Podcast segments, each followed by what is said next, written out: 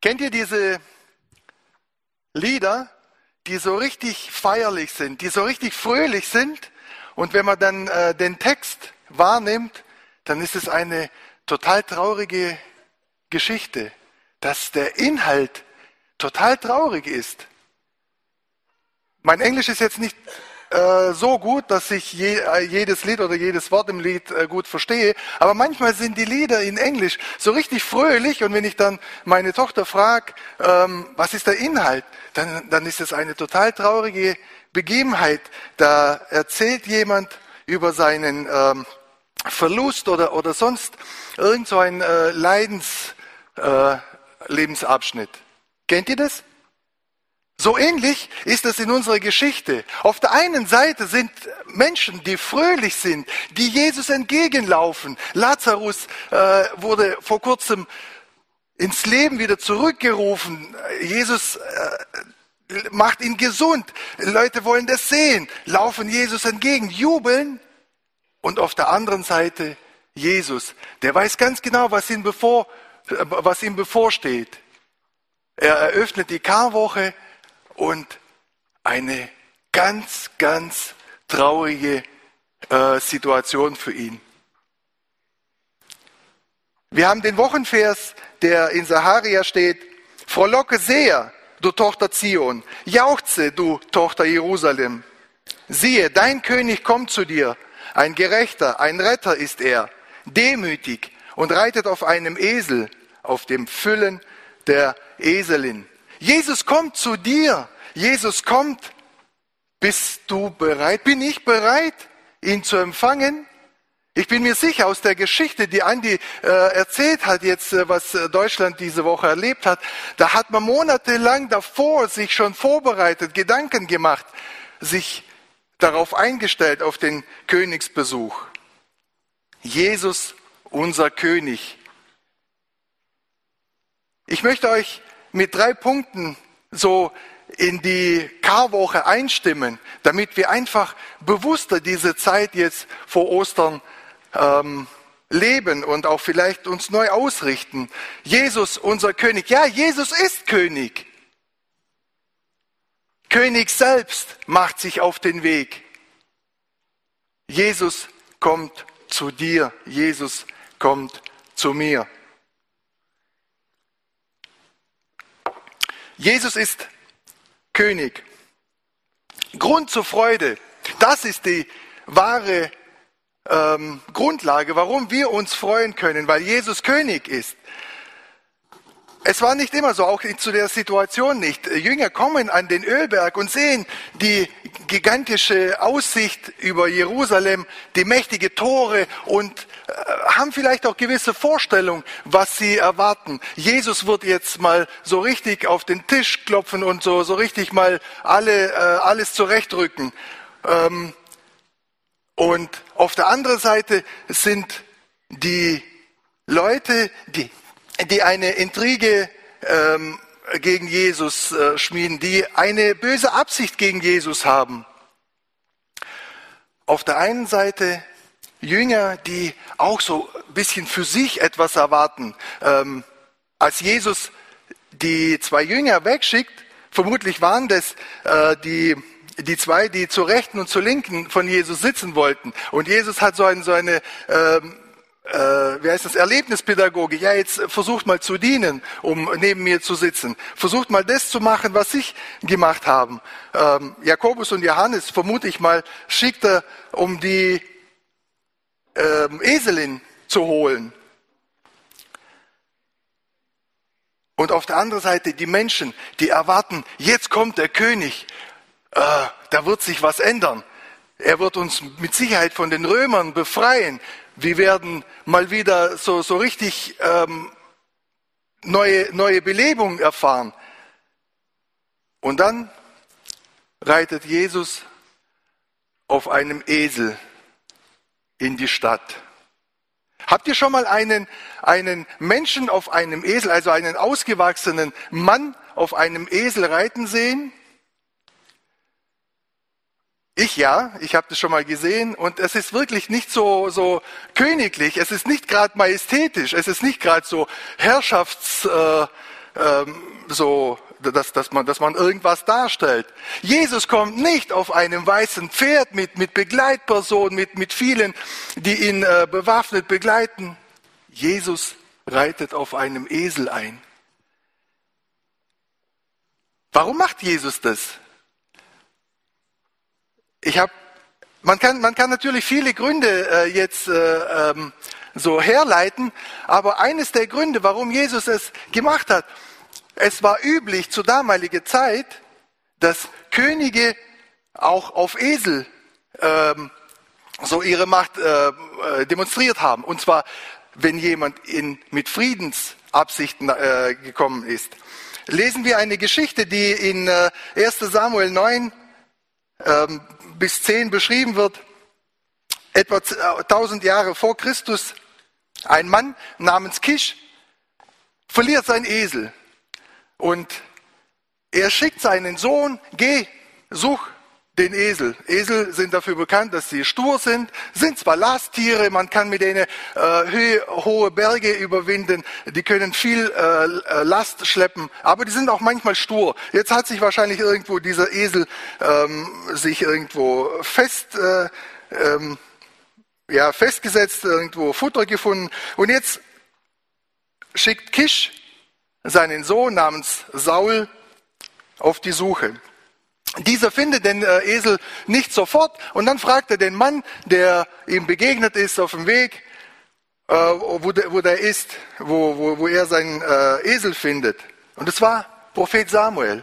Und wir kennen die Geschichte, falls nicht, dürft ihr gern zu Hause nachlesen. Aber was ich damit betonen will, für die äh, Israeliten war das damals bekannt. Die Juden kannten diese Geschichte. Warum? Weil Saul wird der erste König, gesagt vom Samuel, und er befreit die Juden von den Ammoniter. Der befreit und ist sozusagen der erste König der Juden. Und was war mit dem? Er ritt auf dem Esel ebenfalls in die Stadt ein. Und Jesus demonstriert hier praktisch genau dasselbe mit einer Besonderheit. Jesus ist ein besonderer König. Jesus unterscheidet es von den bisherigen Königen. Bisherige Könige waren nicht so wie Jesus. Wodurch unterscheidet sich Jesus? Durch seine weitreichende Herrschafts- und Königsbereich. Jesus ist König durch seine Herkunft. Wenn wir in Jesaja 9, Verse 5 bis 7 ähm, lesen, Jesus, sein Königreich von nun an bis in die Ewigkeit. Jesus wird als König eingesetzt. Lesen wir in Epheser 1, Verse 2 bis 21. Herrschaft in diesem Zeitalter und in dem zukünftigen.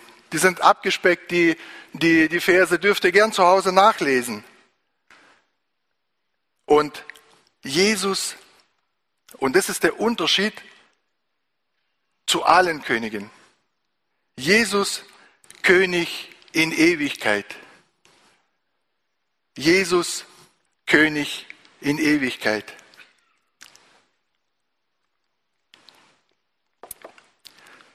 Und die Freude über diese Besonderheit des Königs und die Eigenschaften werden in Zacharia bzw. in Matthäus beides mal leicht zu merken. Zacharia 9, Vers 9, ähm, die Geschichte, die Andi vorgelesen hat, ebenfalls der Vers in Matthäus 21, Vers 9, sind die Eigenschaften, wo Jesus beschrieben wird, sanftmutig, reitet auf einem Esel, auf eine Eselin, nicht mit einem erhobenen Schwert oder mit irgendwelche ähm, Begleit, Personal. Glückselig sind die Sanftmütigen. Jesus ist sanftmütig und fordert uns auf, sanftmütig zu sein.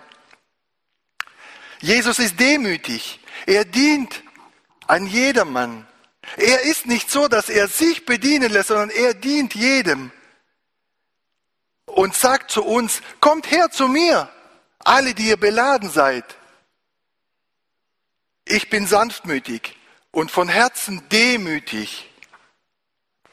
Ihr werdet bei mir Ruhe finden. Eure Seelen werden sich bei mir ausruhen. Demut und Sanftmut, beide beinhalten das Wort Mut, aber äh, im heutigen Gebrauch äh, finden wir äußerst selten, dass diese zwei Begriffe äh, als äh, so für, für jemand, der mutig ist, benutzt werden. Das sind eher zwei Worte, die einem Opfer zugeordnet werden. Ja, und Jesus ist unser Opfer. Er ist König und Opfer zugleich. Und genau an diesem Palmsonntag offenbart sie das. Er ist König und opfert sich für uns. Und das ist Mut. Und wer sich auf ihn einlässt, findet Ruhe. Er ist gerecht. In demselben Vers finden wir diese Bezeichnung. Gerecht. Und räumt auf mit dem, was Schaden anrichtet. Jesus war in jeder Situation gerecht. Er hat nicht mit Falschen, mit Frommen gekuschelt. Er hat das Kind beim Namen genannt. Wenn irgendjemand nicht entsprechend sich verhalten hat oder ähm, äh, meinte, Jesus herauszufordern, hat er demjenigen auch die entsprechende Antwort gegeben. Er hat auch nicht von den Staatsoberhäuptern sich irgendwie in die Enge treiben ähm, müssen oder, oder sich davor versteckt. Jesus ist, Gott ist so gigantisch. Ähm, eine weitere Begebenheit, die ich gefunden habe, wo, wo Gott einen Esel benutzt, damit er dem Volk, seinem Volk, den Menschen etwas klar machen äh, will. Also ist schon, äh, Gott hat Humor. Er benutzt Esel, um den Menschen äh, so auf, auf äh, Augenhöhe zu begegnen. Und zwar lesen wir eine Geschichte in 4. Mose 22. Da ist Biliam unterwegs mit einer äh, äh, Message, mit einem Auftrag, das Volk zu verfluchen. Und dann begegnet ihm der Engel und Engel ähm, der Esel bleibt dreimal stehen und der Bileam muss sich richtig ähm, ja, erzürnt haben. Der war äh, stinkig, der war sauer. Und beim dritten Mal sagt Engel zu ihm, Engel Gottes, und die Eselin sah mich und wich vor mir aus. Nun schon dreimal, wenn es nicht vor mir ausgewichen wäre, dann hätte ich dich jetzt auch erschlagen, sie aber am Leben gelassen. Manchmal müssen wir so, so ähm, auf den Boden gebracht werden, um Gott wahrzunehmen, um Gott ähm, hellhörig werden auf Gottes Reden. Gott benutzt vielleicht heute nicht unbedingt Tiere, um mit dir zu kommunizieren, aber Begebenheiten. Hand aufs Herz, wie oft hast du in deinem Leben die sanftmütige, die demütige, die gerechte Art Gottes erlebt. Auch wenn die Geschichte, wenn wir äh, jetzt äh, die Geschichte aus Matthäus 21 lesen, da kommt so oft der Esel vor. Also man könnte meinen, der Esel steht im, im Mittelpunkt. Nein, unser König steht im Mittelpunkt. Und das haben die Menschen damals irgendwie verkannt. Die Menschen haben damals irgendwie nur das Sichtbare gesehen. Nur das Sichtbare wollten sie verändert haben. Sichtbar waren sie von den Römern unterdrückt. Sichtbar haben sie äh, Dinge äh, in ihrer Freiheit ähm, machen müssen, äh, wo, wo, sie, wo sie äh, ja, nicht freiwillig machen würden. Und diese Dinge wollten sie geändert haben. Und das war ihre Hoffnung und haben komplett übersehen, dass Jesus der König über weit mehr ist. Deshalb dürfen wir fröhlich sein. Deshalb ist es unsere Grundlage zur Freude. Unser Jesus ist König über was Größeres. Er ist König auch über die Krankheit. Aber nicht alle Krankheiten werden äh, äh, geheilt. Und trotzdem ist er König über die Krankheit. Er ist König über die Ungerechtigkeit. Aber nicht jede Ungerechtigkeit, die wir im Leben erfahren, wird in Gerechtigkeit verändert. Und trotzdem ist er König über die Ungerechtigkeit. Er ist König über den Tod und trotzdem sterben Menschen. Er hat den Tod besiegt, lesen wir in der Bibel. Und trotzdem ist er König über den Tod. Er ist König über das zeitliche Hier. Aber nicht nur, ihm gehört die Ewigkeit. Ewigkeit in Gemeinschaft mit Menschen. Menschen in der Gegenwart Gottes. Menschen in der Gegenwart Gottes können nur dann genießen, wenn der Graben, der dazwischen ist, überwunden wird. Und das können wir nicht von uns aus. Deshalb musste Jesus sich auf den Weg machen. Deshalb macht sich unser König auf den Weg. Was bewegt ihn dazu? Nun, ich habe es schon leicht angedeutet. Er hat einen Auftrag. Er hat einen Auftrag, den er zu erfüllen hat. Sicherlich haben wir schon mal diese, dieses Bild, wo wir viele Dominosteine aneinander reihen und dann der erste Dominostein umgekippt wird und dann fällt das ganze System hin. Ähm, ist natürlich ein schwacher Vergleich, aber irgendwann ist der erste Stein umgefallen. Und man kann jetzt viel fantasieren, ob das bei der Erschaffung des Menschen war oder beim Sündenfall. Aber als diese Reihe einfach nacheinander umgefallen ist, musste Gott eingreifen und diesen Wiederherstellungsprozess in Gang setzen. Dieser Wiederherstellungsprozess ist einfach der Reihe nach. Und Jesus ist einer dieser Steine, den man nicht einfach so rausnehmen kann, weil dann äh, vervollständigt sich das Bild nicht. Jesus macht sich auf den Weg, weil er einen Auftrag hat. In 1. Mose, bereits nach dem Sündenfall, lesen wir, derselbe wird vom Menschensohn gesprochen, derselbe soll den Kopf der Schlange, dem Satan, zertreten und du wirst ihn in die Ferse stechen. Ja, Jesus wurde getötet. Werden wir in einer Woche feiern und aber er ist nicht im Grab geblieben. Er ist auferstanden und somit hat er die Sünde besiegt. Somit hat er den Tod besiegt. In Jesaja 9, Vers 6 denn uns ist ein Kind geboren. Jede Herrschaft kommt auf seiner Schulter. Wunderbar. Rat, starker Gott, ewig Vater, Friedefürst. Diesen Vers hatten wir als ähm, eine Predigtreihe, wo, wo, wo, wo es wieder so deutlich wurde, was wir in Jesus haben. Und dann in Johannes 6, Verse 38 bis 40 sagt Jesus über sich selbst, denn ich bin vom Himmel gekommen, herabgekommen, den Willen dessen zu tun, der mich gesandt hat. Das ist aber der Wille des Vaters. Jeder, der den Sohn sieht und an ihn glaubt, ewiges Leben haben wird. In abgekürzter Form habe ich die Verse durchgelesen, vorgelesen.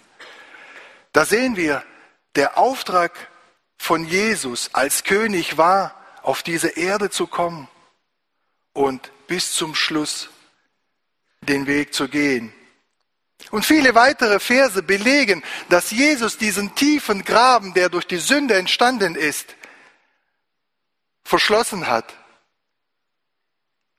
Jeder, der daran glaubt, der den Frieden von Jesus annimmt, kann diesen Graben passieren als Jesus mit seinen Jüngern so auf diesem Ölberg steht und die Stadt vor sich sieht, jubeln die Leute, die feiern Jesus. Und in Lukas lesen wir Verse, und als er näher kam und die Stadt sah, weinte er über sie. Das ist die traurige Message. Warum weinte er? Trotz seiner göttlichen Vorhersehung, was ihn in der Stadt erwartet, hat er sich entschieden, in die Stadt zu gehen. Er wusste, er wird abgelehnt. Er wusste, dass er bespuckt wird und zum Schluss wird er getötet. Und trotzdem macht er sich auf den Weg, weil er Interesse an den Menschen hat. Jesus hat einen Auftrag, aber Jesus hat auch Interesse an dir, an mir, an jedem von diesen Menschen, die ihn bejubelt haben und später ans Kreuz genagelt haben. Von jedem hat er das Interesse des Heils, dass die Menschen diese heilende Botschaft für sich in Anspruch nehmen. Johannes 17, 6. Ich habe deinen Namen den Menschen geoffenbart und sie haben dein Wort bewahrt. Das sind so seine unmittelbare Begleiter, für die Jesus gebetet hat, wo er dann das Gebet spricht, ein paar Verse später in Johannes 17, 24. Vater, ich will, dass wo ich bin, auch die bei mir seien, die du mir gegeben hast, dass sie meine Herrlichkeit sehen, die du mir gegeben hast, denn du hast mich geliebt vor der Grundlage, Grundlegung der Welt. Jesus waren seine Menschen, die ihn begleitet haben, die ihn als persönlichen Retter angenommen haben. Sehr wichtig. Er hat für sie gebetet. Und den bekanntesten Vers, ich hoffe, wir kennen den alle auswendig, in Johannes 3, Vers 16, den Gott hat die Welt so geliebt, dass er seinen eingeborenen Sohn gab, damit jeder, der an ihn glaubt, nicht verloren geht, sondern ewiges Leben hat. So viel Interesse hat Jesus an dir, an mir äh, gehabt und hat immer noch, dass er alles verlassen hat. Und in Offenbarung 3, Vers 20, siehe, ich stehe vor der Tür und klopfe an. Wenn jemand meine Stimme hört und die Tür öffnet, so werde ich zu ihm hineingehen und das Nachtmahl mit ihm einnehmen und er mit mir. Jesus wartet immer noch und nicht mit Gewalt, auch hier in diesem Vers, nicht gewaltsam will er dein Herz erobern, sondern sanftmütig, gnädig. Es gab tatsächlich Menschen in ähm, Jerusalem, die Jesus noch nicht äh, kannten oder, oder nichts von ihm gehört haben. Zumindest kommt es aus der, aus der Geschichte hervor, dass manche sich gefragt haben, wer ist der? Was, was ist es für ein, für ein ähm, Star, den wir noch nicht kennen? Und ich kann mir das auch bildlich vorstellen. Damalige Zeit, 20.000 Einwohner in Jerusalem und viele, die nach Jerusalem gekommen sind, um das Passafest zu feiern. Also keine Ahnung, manchmal kann man sich äh, irgendeine Zahl einbilden, aber auf jeden Fall waren das mehr wie 20.000 Einwohner und mit Sicherheit kannten nicht alle Jesus. Aber genau das war auch der Nebeneffekt, dass Jesus genau in diesem Tag diese, diese ähm, Situation nutzt, wo so viele Menschen von außerhalb in der Stadt sind und Jesus kennenlernen, diese, diese ähm, Begebenheit wahrnehmen, den Tod wahrnehmen, dass Jesus für die Menschheit stirbt. Und das kann man nicht übersehen. Die, wir werden äh, nächsten äh, Freitag und auch äh, Sonntag ähm, diese äh, Feiertage feiern und wir werden ins Detail ähm, gehen, was es bedeutet hat. Die Stadt wurde dunkel, da zerriss der Vorhang im, im Tempel, da wurden viele Elemente total, haben total verschoben reagiert. Und es blieb nicht unentdeckt. Und wenn diese Menschen, die zu diesem Fest von außerhalb gekommen sind, wenn sie dann gegangen sind, dann erfüllte sich schon dieser, dieser Auftrag, den Jesus uns allen gibt. Geht hinaus in die Welt und gibt diese frohe Botschaft weiter. Äh, direkt nachdem Jesus gestorben ist, ist diese Message weitergegangen. Es blieb nicht unentdeckt. Jesus sein Einzug war sehr ähm, ja, deutlich und auch für viele wahrzunehmen. Und Menschen haben auch gejubelt, sogar angebetet. In der Gruppe kann man vielleicht diesen, diese, diese Gruppendynamik mitnehmen. Aber leider blieb diese formelle Begrüßung, die Jesus beim, beim rein in die Stadt einreiten und diese, diese Willkommensgeste mit Palmzweigen und mit Klamotten äh, den Weg auszukleiden, die blieb nicht von langer Dauer. Wie ist es für mich? Wie ist es für dich? Ist es vielleicht auch so, dass wir in einer Gruppe so richtig schnell zu begeistern sind, vielleicht beim Lied auch Hände zu heben und vielleicht auch ein, eine Predigt anzuhören. Aber wie ist es im Alltag? Ist es im Alltag vielleicht so, dass wir alles andere sehen, das Sichtbare? Was passiert, wenn für mich es persönlich wird, wenn Jesus mit mir so Angesicht zu Angesicht begegnet? Jesus kommt zu dir, Jesus kommt zu mir. Wie begegne ich dem König? Wir haben schon in der Einleitung gehört, dass die königliche Begrüßung bedarf einer äh, Vorbereitung.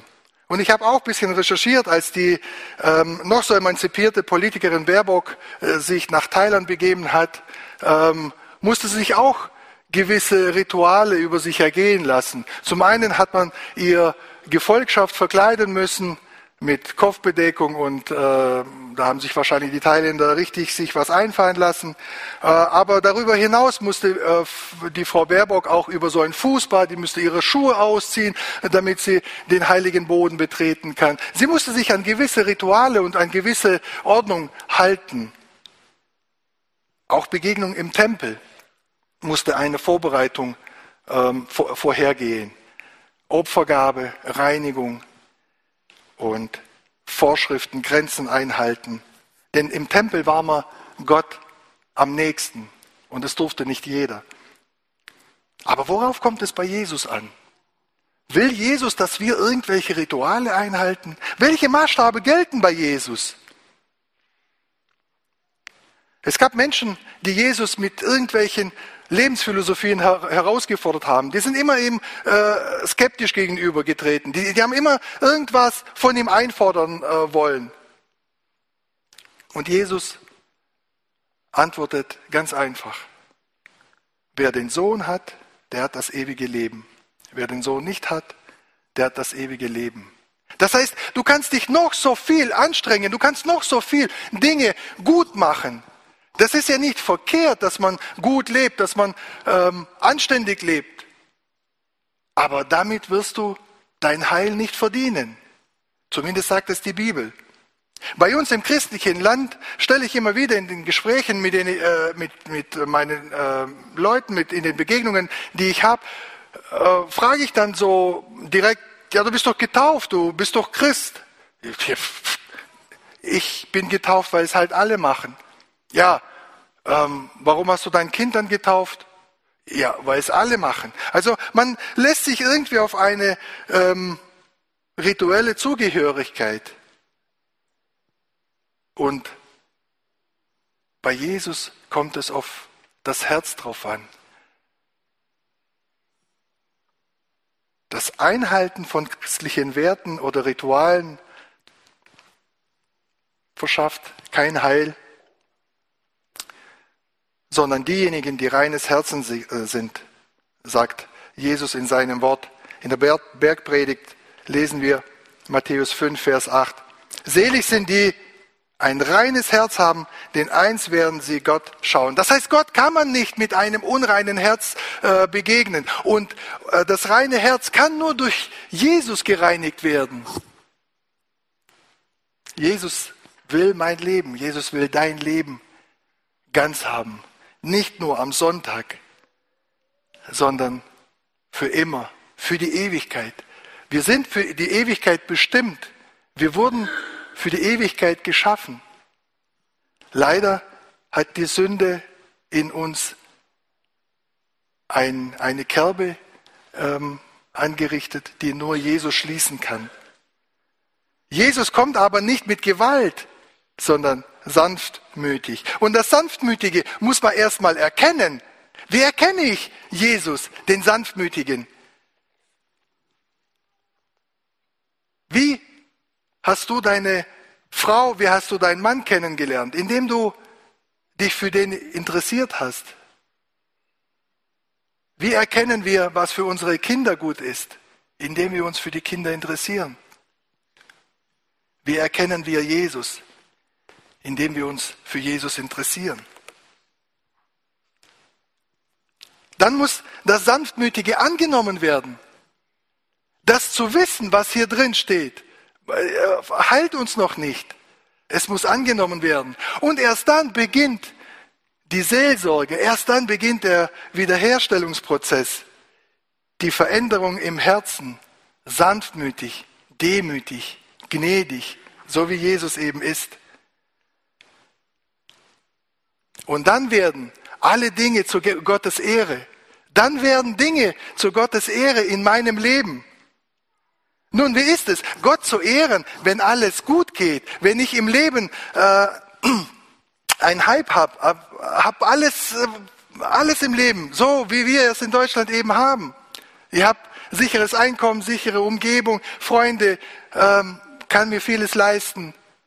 Okay, fällt, glaube ich, jedem etwas leichter, Gott die Ehre zu geben. Aber was ist, wenn ich tausende Kilometer von der Heimat weg rennen muss, um dem Krieg auszuweichen, zurück meine Kinder zu lassen, die ab 18 Jahre nicht äh, das Land ausreisen dürfen, oder den Mann, so wie viele unserer ukrainische Gäste hier machen mussten. Fällt es mir dann auch leicht zu sagen, Gott die Ehre dafür? Oder eben auf der russischen Seite werden junge Männer zwang, zwangs äh, äh, in die Armee eingezogen, fällt es dir als Vater, als Mutter dann leicht zu sagen, ja, zu Gottes Ehre, geh, kämpfe. Wenn unsere Liebsten weg, weggenommen werden, fällt es mir dann leicht zu sagen, ja, Gott die Ehre dafür. Gott hat gegeben, Gott hat genommen. Ihm die Ehre. Wenn eine Krankheit über drei Jahre lang andauert und dann zum Tode führt und zurückbleibt eine Frau mit drei Kindern und ein wertvoller Mitarbeiter in der Gemeinde ähm, einfach weggenommen wird, ist es dann leicht zu sagen, ja Gott die Ehre dafür. Oder so wie unser Pastor Johannes Dück jetzt seit sechs Jahren immer mit derselben Krankheit zu kämpfen? Glauben wir nicht, dass Gott diese Situationen zum Guten benutzen kann? Glauben wir nicht, dass Gott aus jeder Situation zu seinem Ziel kommt? Wir lesen, dass er unsere Tränen zählt. Wir lesen in seinem Wort, dass er unsere Haare auf dem Kopf kennt. Dann wird er doch wissen, wozu er das eine oder das andere zulässt. Glaubt glaubt mir, mir fällt es nicht leicht, so zu sagen, so zu reden. Äh, ich, wüs ich weiß nicht, was ich in der Situation machen würde, wenn ich vor einer Entscheidung stehen würde, müsste Entscheidung treffen,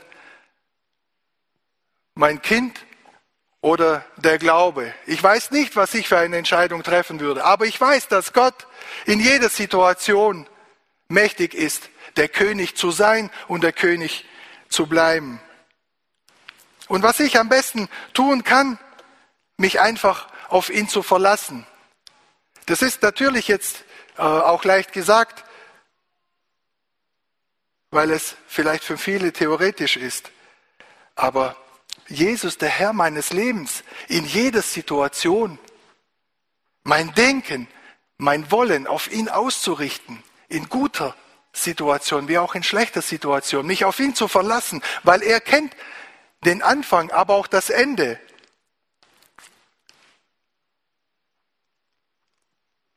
Gehorsam seinem Wort, Dienst aus Dankbarkeit ihm gegenüber, Gebet, Nächstenliebe, Zeugnis von Jesus weitergeben. Treue und Hingabe, Demut und Selbstlosigkeit. Das sind so praktische Dinge, in denen wir täglich uns üben müssen, damit Gott geehrt wird. Merken wir schon erstaunlich Dinge, die uns im Leben eher also klein machen. Also sanftmütig, demütig jemandem dienen, gehorsam Gott gegenüber. Das heißt, du darfst nicht irgendwie äh, Grenzgänger sein.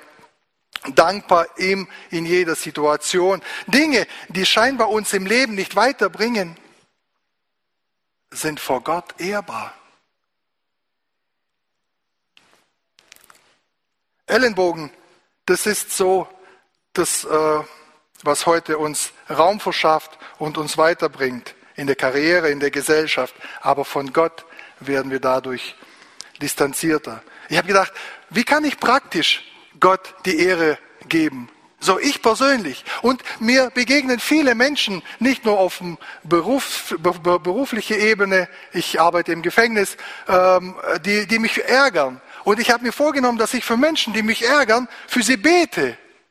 Dass ich für denjenigen bete, der mich gerade aufgeregt hat, weil Gott soll ihn ändern, damit er mir gegenüber sich anders äh, auftritt. Und wie schaffe ich das? Ich schaffe nicht, aber für ihn beten, ihm das Gute vorleben.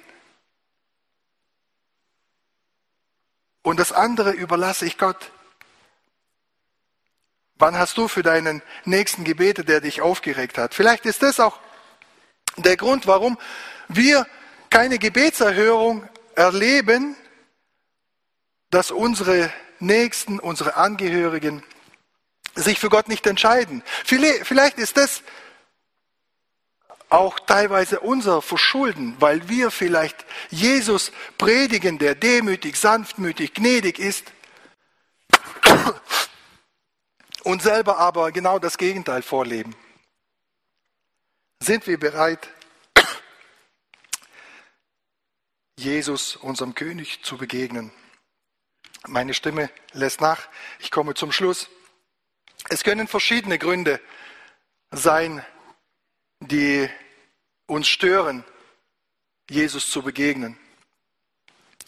Ich habe vor kurzem ein Gespräch geführt und habe ähm, unterschiedliche Gründe gehört. Aufschieben. Ich habe ja noch Zeit, ich muss noch ein paar Sachen klären. Oder ich will es dem Zufall überlassen. Ein Mann hat zu mir gesagt, ich lebe so, wie ich lebe. Und wenn Gott damit nicht zufrieden ist, dann ist es eben mein Pech.